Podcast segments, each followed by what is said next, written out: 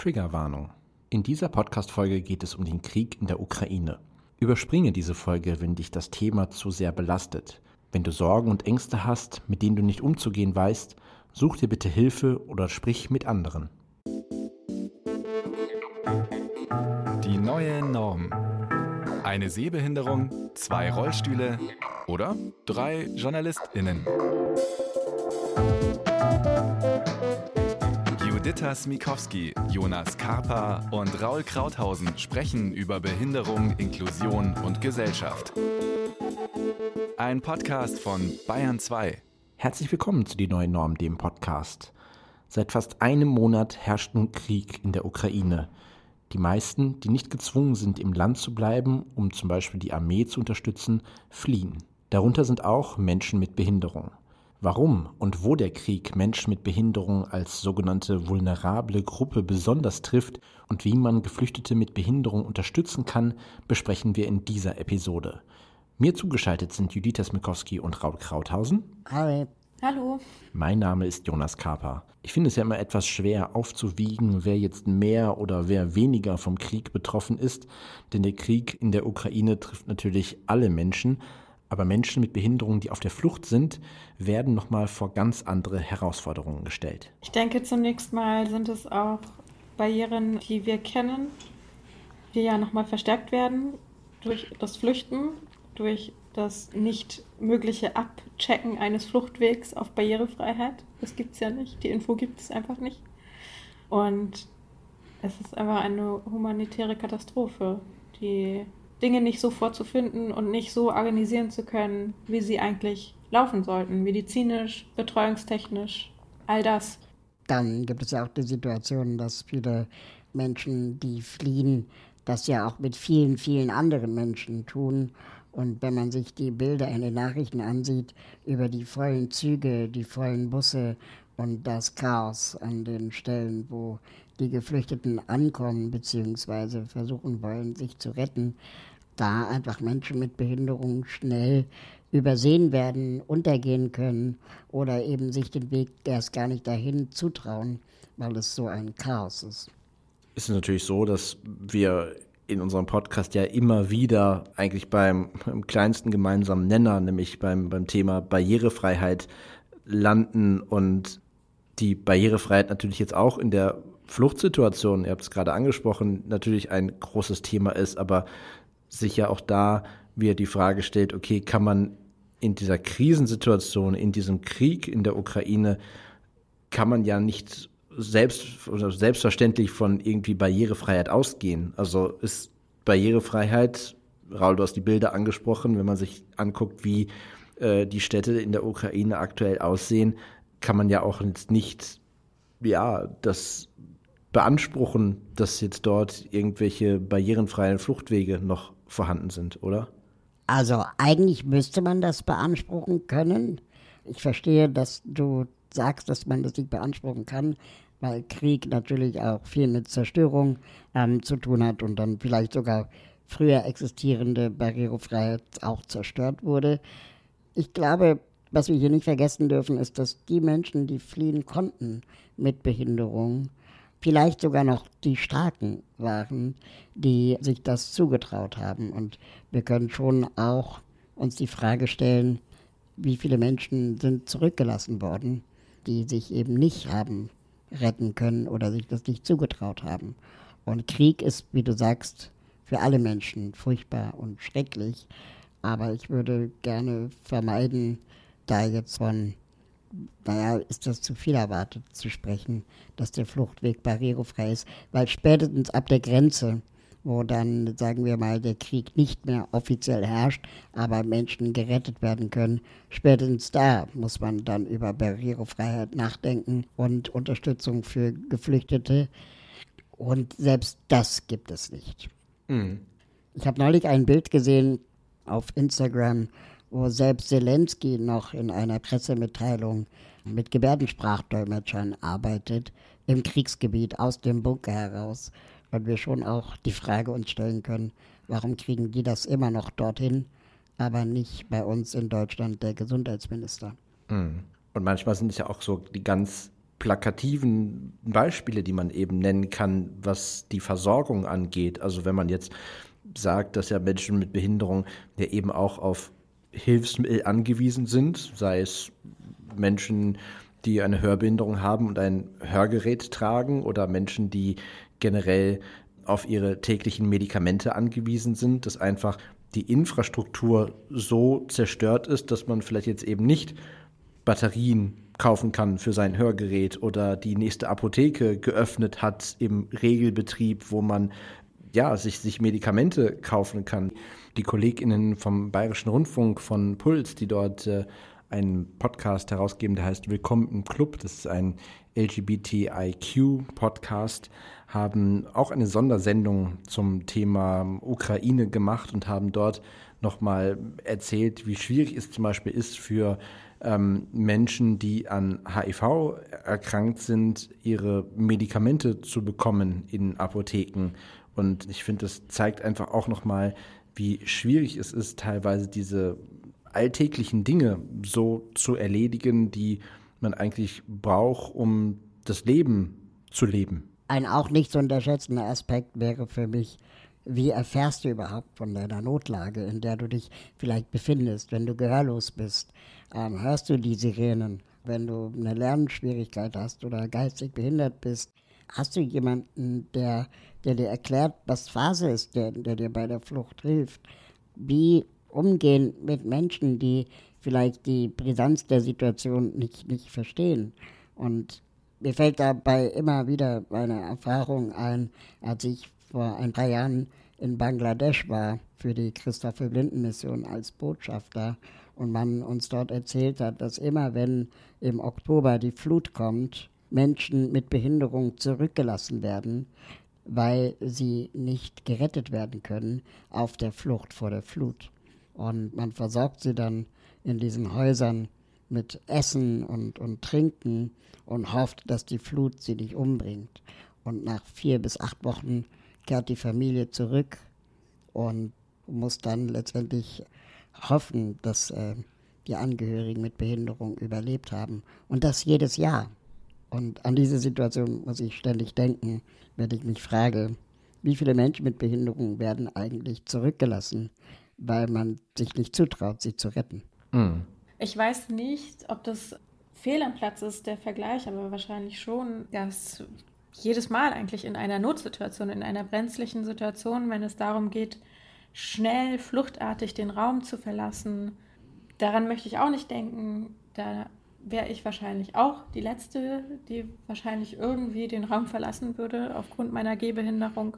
Ich bräuchte jemanden, an den ich mich irgendwie festklammern kann, der mich trägt, der da bleibt mit mir und ich glaube, wir sind alle so, dass wir in Notsituationen irgendwie nur an uns denken. Also das ist schon sehr, sehr bedrohlich. Aber wie gesagt, ich möchte das eigentlich nicht vergleichen mit meiner privilegierten Situation. Aber du sprichst es an, in Notsituationen, dass man im ersten Moment an sich selbst denkt.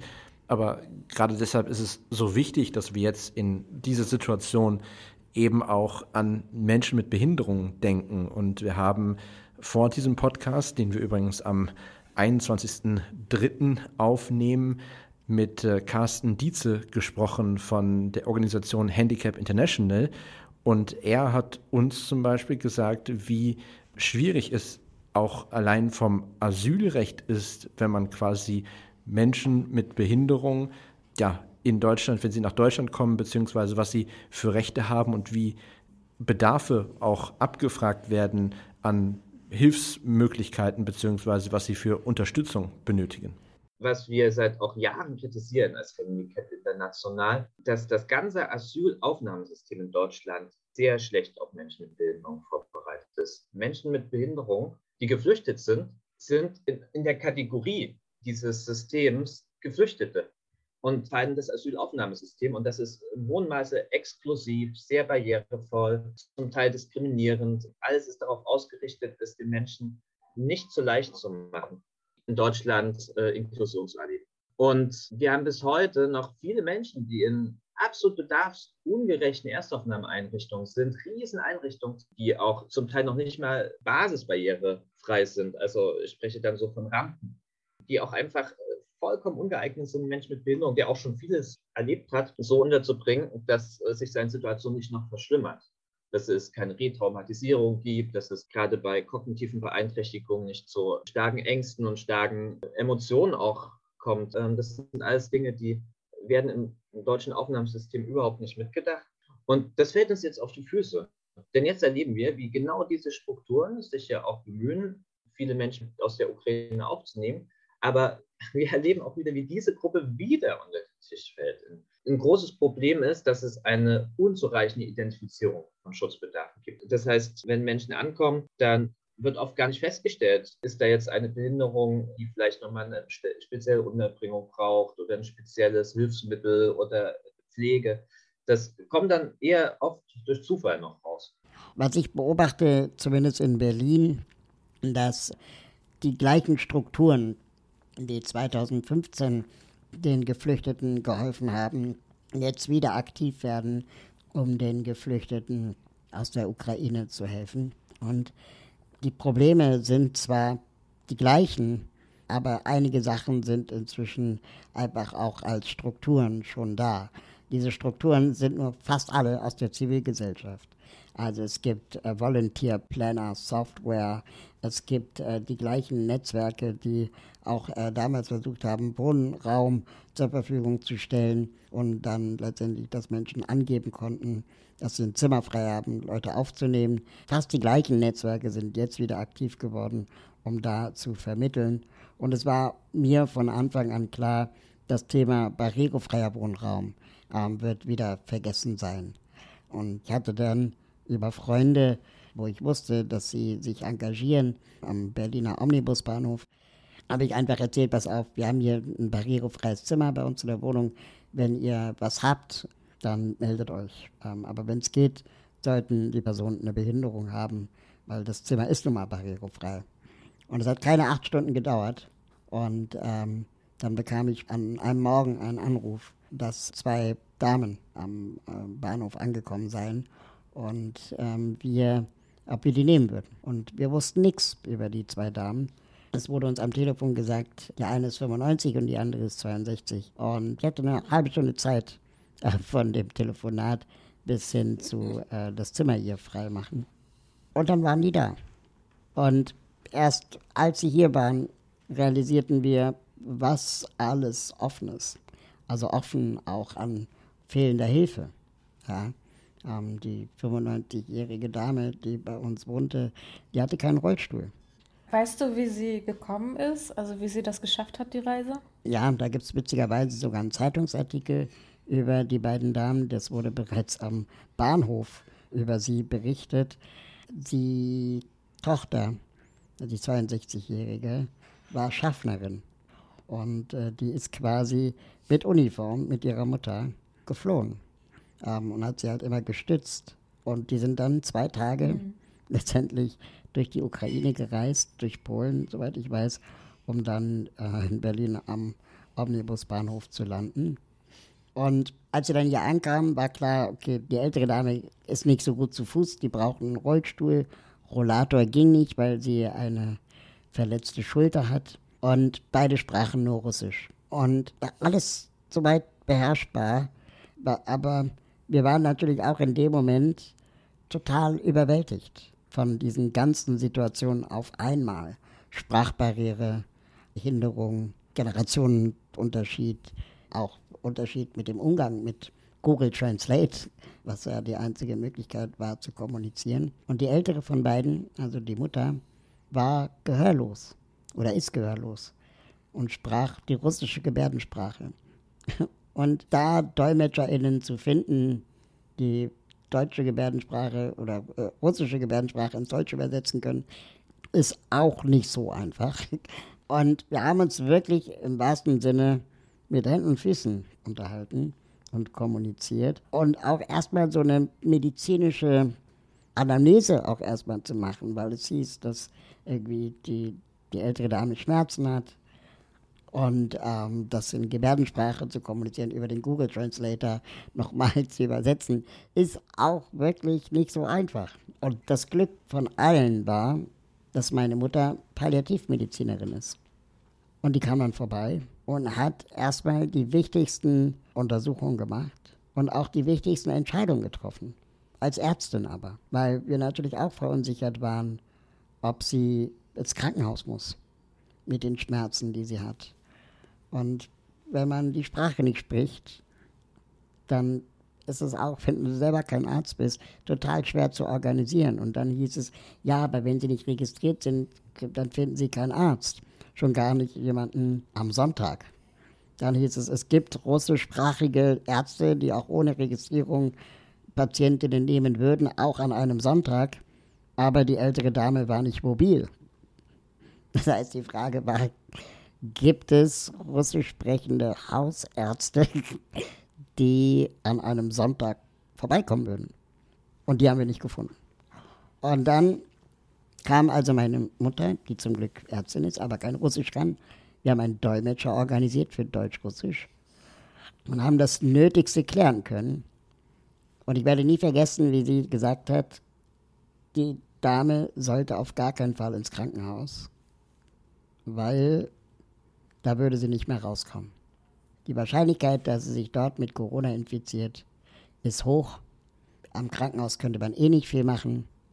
Sie kann aber als Palliativmedizinerin die äh, Dame so weit begleiten. Und das hat so eine Erleichterung für alle in diesem Moment und in diesem Raum gegeben, dass wir uns dann voll und ganz konzentrieren konnten auf das Ankommen.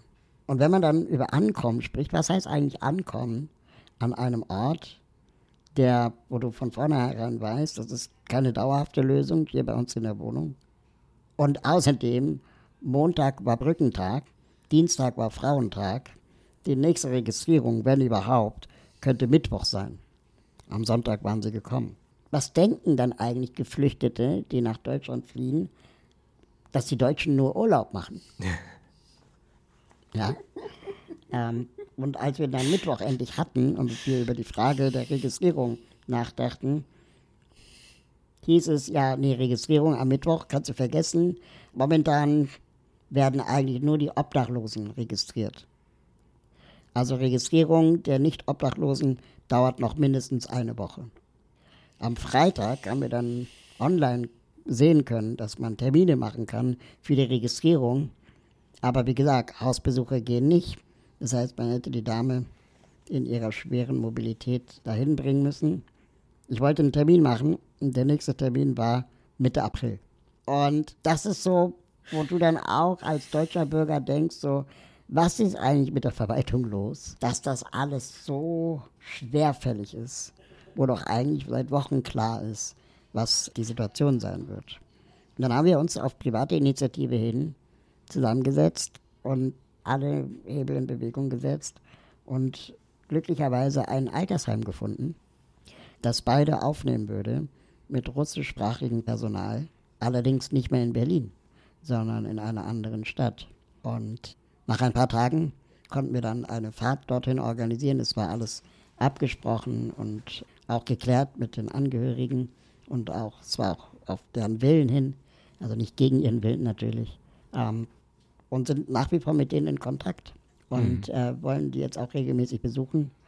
Und es war eine unglaublich intensive Erfahrung. Ich bin froh, dass ich nicht mehr über die beiden vorher wusste. Sonst hätte ich mir wahrscheinlich alles noch viel krasser ausgemalt und schlimmer vorgestellt und vielleicht dann sogar Nein gesagt. Mhm. Und ich bin erstaunt und auch froh über die Begegnung weil am Ende war es einfach nur noch traurig, als wir uns verabschieden mussten und nicht erleichtert. Aber hattest du denn das Gefühl, dass du in gewissen Situationen aufgrund deiner eigenen Behinderung besser helfen konntest? Also dass du einfach gewisse Sachen mitgedacht hast? Also wenn du jetzt zum Beispiel davon sprichst, wie organisiere ich einen Rollstuhl oder wie organisiere ich DolmetscherInnen? Dass du sagst, okay, das ist ja in irgendeiner Art und Weise so dein, dein täglich Brot und dass du da vielleicht sogar dann besser geeignet bist oder warst, als Mensch mit Behinderung dort selber zu helfen? Ja, ich glaube schon, dass das von Vorteil war. Einmal, weil allein die Tatsache, dass ich eine Behinderung habe, natürlich dazu führte, dass wir ein rollstuhlgerechtes Zimmer hatten. allein dadurch erst wir überhaupt auf die Idee kamen, wenn wir irgendwo helfen können, dann vielleicht in dem Bereich. Als wir dann hier ankamen, ich aber schon auch Zweifel, weil ich dachte, okay, ich bin halt jetzt auch keine große Hilfe, wenn es um die Begleitung zur Registrierung geht, weil ich kann bei der Mobilität nicht helfen. Ich kann die nicht in mein Auto packen und dahin fahren. Ich habe gar kein Auto, ich habe keinen Führerschein. Wir müssten mit der U-Bahn fahren, mit drei Rollstühlen wäre das schwierig gewesen. Oder zwei Rollstühlen. Mhm. Und das heißt, uns war dann klar, okay, wir müssen irgendwie die Hilfen dann organisieren, die dann vielleicht diese Begleitung machen. Das war dann auch möglich. Aber zum Beispiel, ich habe innerhalb von zwei Stunden einen Rollstuhl auftreiben können an einem Sonntagnachmittag über Kontakte, der dann auch ihr eigener Rollstuhl wurde und nicht geliehen. Das ist schon wahrscheinlich auch auf das Netzwerk zurückzuführen. Dann war mir von Anfang an klar, dass die russische Gebärdensprache nicht die deutsche Gebärdensprache ist. also da macht es einfach Sinn, wenn man sich auch ein bisschen damit schon auskennt. Mhm. Und ich wusste, dass Gebärdensprache nicht bedeutet, dass die Menschen nichts mitkriegen. Also taub heißt ja nicht taubstumm. Und wir dann schon versucht haben, Mittel und Wege zu finden, miteinander in Dialog zu treten und haben dann ein Buch bei Amazon bestellt, das ohne Wörterbuch Kennt ihr das? Das hat nur Bilder. Dann konnte sie zeigen, was sie braucht und was sie machen will. Und äh, so konnte dann wirklich Kommunikation auch gelingen. Mhm. Und konnte da die Tochter helfen? Also hatten die eine gute Beziehung, die Tochter und die Mutter? Ja, total schön. Da gab es natürlich auch dann viele Übersetzungen von, von der Tochter.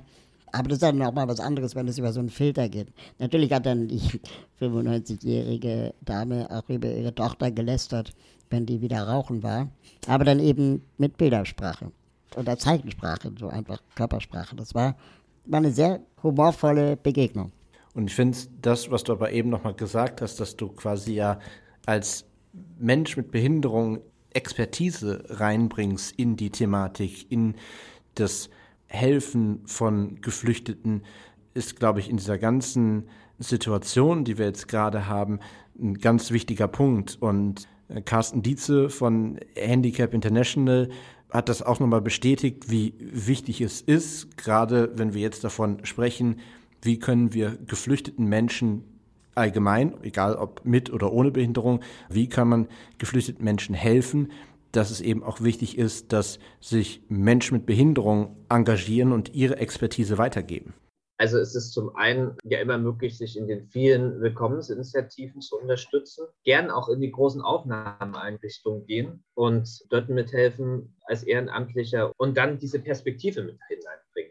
Weil viele Menschen, die auch hauptamtlich da arbeiten, die vergessen ja nun nicht Menschen mit Behinderung oder die Bedarfe, weil sie böse Menschen sind oder so. Nein, die wollen auch alle eigentlich was Gutes und helfen. Aber der große Druck, den auch dieses System gerade erlebt, führt halt dazu, dass man es schlichtweg einfach vergisst. Und wenn dann einfach jemand ist, der auch sensibel für das Thema ist und man darauf aufmerksam macht, vielleicht sogar mit Know-how oder auch mit einer eigenen Erfahrung darauf aufmerksam macht, dann, dann hilft das viel, dass einfach die hauptamtlichen Menschen im System sagen, ach ja, stimmt, darüber hatte ich ja noch nie nachgedacht.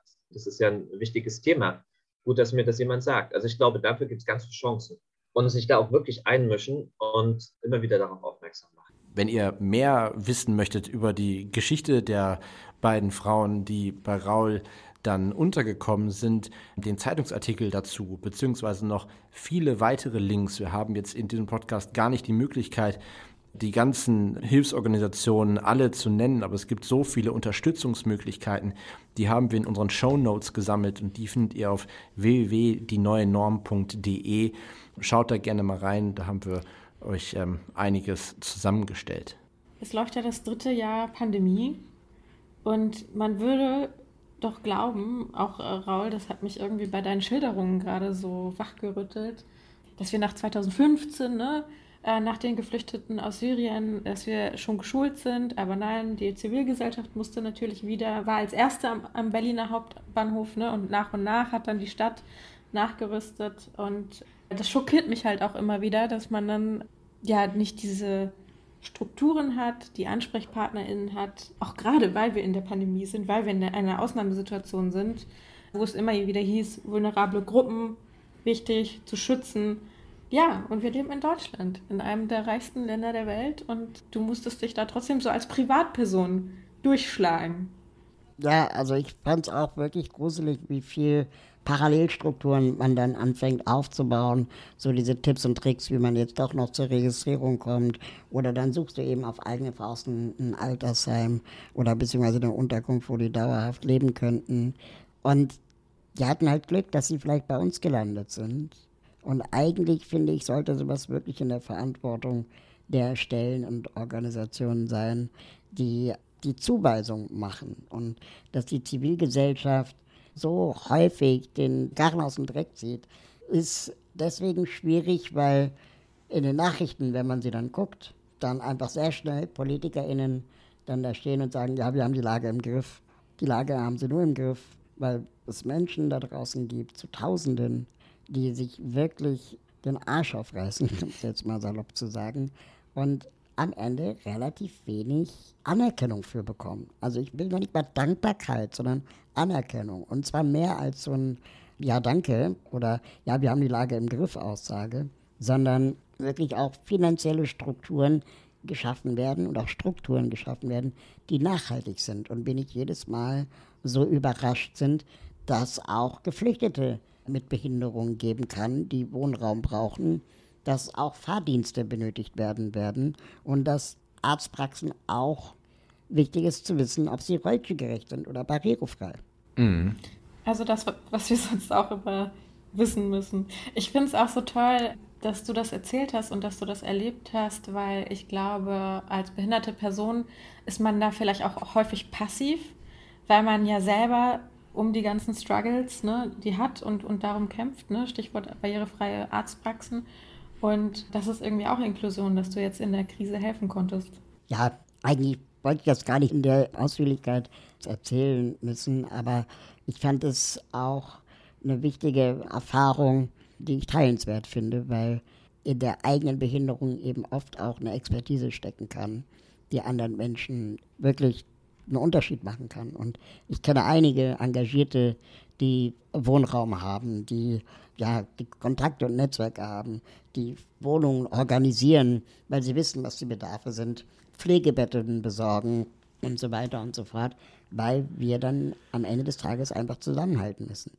Und man darf eigentlich auch nicht überrascht sein, wenn man auf die Zahlen guckt, dass in der Ukraine sind 2,7 Millionen Menschen registriert, die eine Schwerbehinderung haben. Also dieses, dieses Überraschtsein, dass da vielleicht auch Menschen kommen, die eine Behinderung haben. Also das ist auch nochmal so ein Punkt, das verstehe ich nicht, beziehungsweise das, das zeigt einfach ganz klar, wie wenig das Thema Behinderung in allen Bereichen unseres Lebens und dazu gehört nun leider auch dieser schreckliche Krieg, der gerade in der Ukraine herrscht, ja, einfach nicht mitgedacht wird.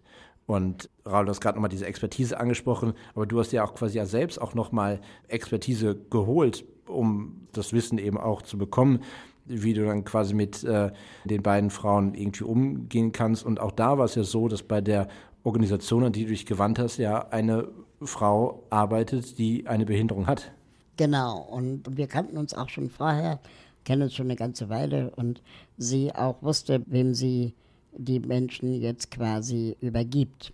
Und dass da auch eine Vertrauensbasis da war in beide Richtungen, dass ich auch wusste, dass wenn alle Stricke reißen, kann ich mich bei ihr zurückmelden. Und wir waren auch regelmäßig im Austausch und haben uns viel darüber ausgetauscht, was für Dauerlösungen sind besser als äh, bei uns in so einem, in so einem halboffenen Zimmer zu sein. Aber es ist auf jeden Fall für die Zeit besser gewesen, als in einem Zelt oder in einer großen Unterkunft zu sein. Mhm. Wir brauchen Netzwerke. Wir müssen uns austauschen, vernetzen, verbinden und Ressourcen bündeln. Es gibt, haben wir auch verlinkt in den Show Notes, großartige Initiativen, die erstmal Bedarfe erheben und äh, dann versuchen im Hintergrund zu gucken, wo können wir diese Bedarfe mit unseren Netzwerken decken, vom Pflegebett bis hin zur gesundheitlichen Versorgung. Da fällt mir nur auch spontan ein, Health for Ukraine als Initiative, die auch zum Beispiel dabei helfen, Hilfsmittel zu vermitteln und zu besorgen die ja oft ohne Hilfsmittel hier ankommen, die Geflüchteten. Ja, und manchmal sind es eben auch, also entweder diese großen Initiativen oder eben auch kleinere Vereine. Also das, was du eben angesprochen hast, Ulrike Lessig von Be an Angel e.V. Grüße gehen raus an dieser Stelle. Mit der habe ich auch vor dem Podcast mal mich kurz unterhalten. Die bedauert bzw. ärgert es ja auch wirklich, das, was unser Eindruck oder unser aller Eindruck ja so ein bisschen ist, dass die Zivilgesellschaft halt alles auffängt und die Politik nur, nur sehr, sehr langsam aus dem Quark kommt, wo man eigentlich das Gefühl hat, Mensch, das ist ja keine jetzt so neue Situation, dass geflüchtete Personen zu uns nach Deutschland kommen. Wir haben vor diesem Podcast mit dem Bundesbeauftragten für die Belange von Menschen mit Behinderung, mit Jürgen Dusel, gesprochen und ihn mal gefragt, wie denn so der, der Fokus sich verändert hat, vielleicht auf Menschen mit Behinderung, Geflüchtete mit Behinderung, beziehungsweise diese vulnerable Gruppe, wo man sich darum kümmern muss, beziehungsweise die einfach in den Fokus auch ein bisschen gerückt werden muss. Und er meinte schon, dass sich dort in den letzten Jahren etwas geändert hat. Ja, das ist leider Gottes äh, zum Teil immer noch so, dass wir immer wieder sagen müssen, bitte äh, denkt da mit und beteiligt vor allem auch die Selbstvertretungsorganisationen, wenn es beispielsweise um solche Themen geht. Ich merke aber jetzt im Vergleich zu den letzten Jahren, dass das wirklich besser geworden ist. Es ist noch nicht gut, es ist noch nicht perfekt, aber es ist besser geworden. Und ich merke auch in der Kommunikation innerhalb der Bundesregierung, also gerade wenn es um sogenannte vulnerable Gruppen geht, dass da schon ein Verständnis da ist. Das hat vielleicht auch was leider, muss man sagen, mit der Corona-Situation zu tun, dass da tatsächlich auch eine gewisse Sensibilität da ist. Das merke ich schon, aber es könnte besser sein, das will ich ganz deutlich sagen. Ja, es ist wirklich nicht alles gut, so wie es Jürgen Duse eben auch sagt. Und dieser gewisse Handlungsbedarf besteht auch und er hat das dann nochmal konkretisiert ist es so wichtig, dass die Hilfesysteme vor Ort funktionieren, dass Kinder beispielsweise mit Behinderungen schnell eingeschult werden, dass sie schnell Plätze in der Kita kriegen, dass wenn Menschen tatsächlich mit Behinderungen aufgenommen werden, dass sie eben nicht aufgenommen werden in Sammelunterkünften, sondern dass sie individuell barrierefrei auf äh, Unterkunft finden dass die Hilfesysteme funktionieren, also dass klar ist, welche Leistungen bekommen sie, wie sieht das aus mit der Eingliederungshilfe, wenn Eingliederungshilfe gebraucht wird, wie sieht es aus mit der gesundheitlichen Versorgung und auch mit den Leistungen, die dann seitens der Krankenversicherung erbracht werden. Das ist, glaube ich, wichtig. Und ich will das nochmal sagen. Ich bin schon der Meinung, dass das eine unglaubliche Herausforderung ist für alle. Und deswegen kann diese Herausforderung auch nur gemeinsam, also Bund, Länder und Kommunen, gestemmt werden, zusätzlich zu dem, was wirklich durch die großartige Hilfsbereitschaft und äh, Empathie eben von vielen, vielen Menschen in Deutschland stattfindet. Und hier ist es einfach wichtig, dass gewisse Prozesse entwickelt werden, damit alle Menschen mit Behinderungen, die hier in diesem Land sind, die gleichen Chancen haben und gleich behandelt werden und auch die gleiche Unterstützung erfahren, findet auch Carsten Dietze von Handicap International. Wir erleben, dass jetzt aus der Ukraine mehr Menschen mit Behinderung kommen, als sie zum Beispiel aus Syrien gekommen sind, einfach weil der Fluchtweg ja auch barriereärmer ist. Das ist tatsächlich eine Chance, diese Prozesse zu verändern. Aber das passiert auch nicht von alleine und da müssen wir auch alle uns dafür einsetzen. Die Gefahr ist, dass es jetzt Instant-Lösungen gibt, die sich aber dann nicht verstetigen. Das betrifft zum Beispiel die Thematik Teilhabeleistungen nach SGB 9. Geflüchtete Menschen haben eigentlich keinen Rechtsanspruch auf diese Teilhabeleistung. Das sind immer Ermessensentscheidungen nach dem Asylbewerberleistungsgesetz und erstens muss jede einzelne Leistung dann sehr aufwendig beantragt werden. Dann hängt es halt von dem Leistungssachbearbeiter ab, der gegenüber sitzt. Ob du jetzt einen besseren Rollstuhl bekommst oder Hilfen zur Pflege oder das, was du halt benötigst, um an der Gesellschaft teilhaben zu können. Wir erleben, wie das jetzt mit den Menschen aus der Ukraine wieder so passiert. Wieder gibt es keinen Rechtsanspruch für diese Menschen zu Teilhabeleistungen. Wir müssen dafür kämpfen, dass geflüchtete Menschen mit Behinderung keine Menschen mit Behinderung zweiter Klasse sind. Apropos Geflüchtete zweiter Klasse, es war ja auch ganz, ganz schlimm und schmerzhaft anzusehen am Anfang oder schon gleich zu Beginn, dass Geflüchtete of Color bzw. schwarze Menschen gar nicht erst in die Züge reingelassen wurden, nicht nach Polen reisen durften da wirklich ja so eine, ja, so eine Einteilung vorgenommen wurde. Also wirklich rassistische Erlebnisse in, in dieser Flucht, in der Angst vor dem Krieg. Das kommt dann auch nochmal dazu. Das waren auch sehr, sehr schlimme Bilder. Und ja, sehr, sehr schlimme Mechanismen, die einfach immer noch da sind. Und das ist sehr, sehr krass. Ja, und vor allem, wenn man jetzt bedenkt, natürlich legen wir jetzt in diesem Podcast den Fokus auf behinderte Menschen und es ist wichtig, dass wir das äh, thematisieren und dass sie auch in den Fokus gerückt werden. Aber gleichzeitig, wie du es eben angesprochen hast, dieser Rassismus, der zu spüren ist, egal ob es jetzt Unterschiede sind in der Hautfarbe, ob die Person jetzt quasi aus der Ukraine kommt, aber auch der Vergleich dazu, dass immer noch Menschen im Mittelmeer ertrinken und dort sich die EU komplett abschottet und diese Person auf Teufel komm raus nicht reinkommen lässt in die EU und wir gleichzeitig eine, eine komplett andere Situation jetzt bei den Geflüchteten aus der Ukraine haben. Also, dass wir nicht den Fokus verlieren, auch auf die Situation, die weiterhin bestehen, also Flüchtlinge aus Syrien und die, die Fluchtrouten über das Mittelmeer. Deswegen finde ich das bei der ganzen Thematik, die wir jetzt haben, wichtig, dass man die einzelnen Gruppierungen thematisiert und anspricht, aber wirklich allen Leuten Obdach gibt, die vor Krieg fliehen. Auf jeden Fall. Ich fand das jetzt am Wochenende schön. Da gab es das Sound of Peace Festival, also ein Konzert beziehungsweise Konzert mit Beiträgen am Brandenburger Tor. Und VeranstalterInnen waren eben das Bündnis Leave No One Behind, die eben auch sich sehr in Moria engagieren. Und die haben das geschafft, meiner Meinung nach, ohne Whataboutism, also ohne davon abzulenken, äh, was gerade in der Ukraine passiert, dass sie eben Redebeiträge hatten von allen anderen Krisen auch der Welt. Also es wurde wieder über die Kabuler Luftbrücke gesprochen, die jetzt in den Medien ja nicht mehr so stattfindet, aber die immer noch läuft das fand ich sehr, sehr schön, dass die das so geschafft haben, wirklich auch von den vielen Krisenherden dieser Welt auch zu erzählen. Ich bin auch dafür, dass wir so ein bisschen demütig mit dem Thema umgehen und uns äh, als deutsche Zivilbevölkerung nichts darauf einbilden, dass wir jetzt hier so großherzig sind. Manchmal tue ich mich schwer, wenn in den Medien von der großherzigen Willkommenskultur gesprochen wird, weil wir wissen genau, wie es äh, 2015 weiterging. Ich würde ungern den Tag vor dem Abend loben. Ich habe große Angst und große Sorge, dass irgendwann das wieder kippt und bin deswegen kein Freund von zu frühem Klatschen. Deshalb ist es umso wichtiger, dass jetzt den Menschen, die aus der Ukraine fliehen, geholfen wird.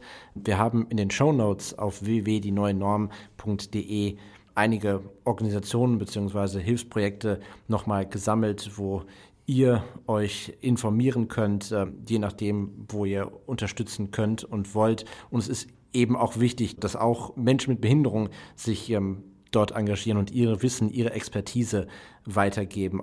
Ich weiß auch, dass nicht jeder in der Lage ist, Menschen bei sich aufzunehmen und auch nicht jetzt ein schlechtes Gewissen haben sollte, wenn er oder sie die Entscheidung getroffen hat, dass für ihn oder sie das nicht das Richtige ist. Ich glaube, es ist wichtig, dass wir darüber reden, dass wir uns überlegen, wie man sich alternativ noch engagieren kann, wenn man die Ressourcen und Kapazitäten dazu hat. Sich im Internet dazu zu äußern oder nicht zu äußern, sagt nichts darüber aus, wie ernst das Engagement oder die Sorge und Empathie der Menschen ist. Das ist auch etwas, was ich gelernt habe. Jeder und jede tut, was er oder sie für sich richtig hält und tun kann und möchte, aber fühlt euch nicht unter Druck gesetzt von Freunden oder dem Internet. Das war die neue Norm, der Podcast. Und wir freuen uns, wenn ihr beim nächsten Mal auch wieder mit dabei seid. Bis dahin. Tschüss. Tschüss. Tschüss.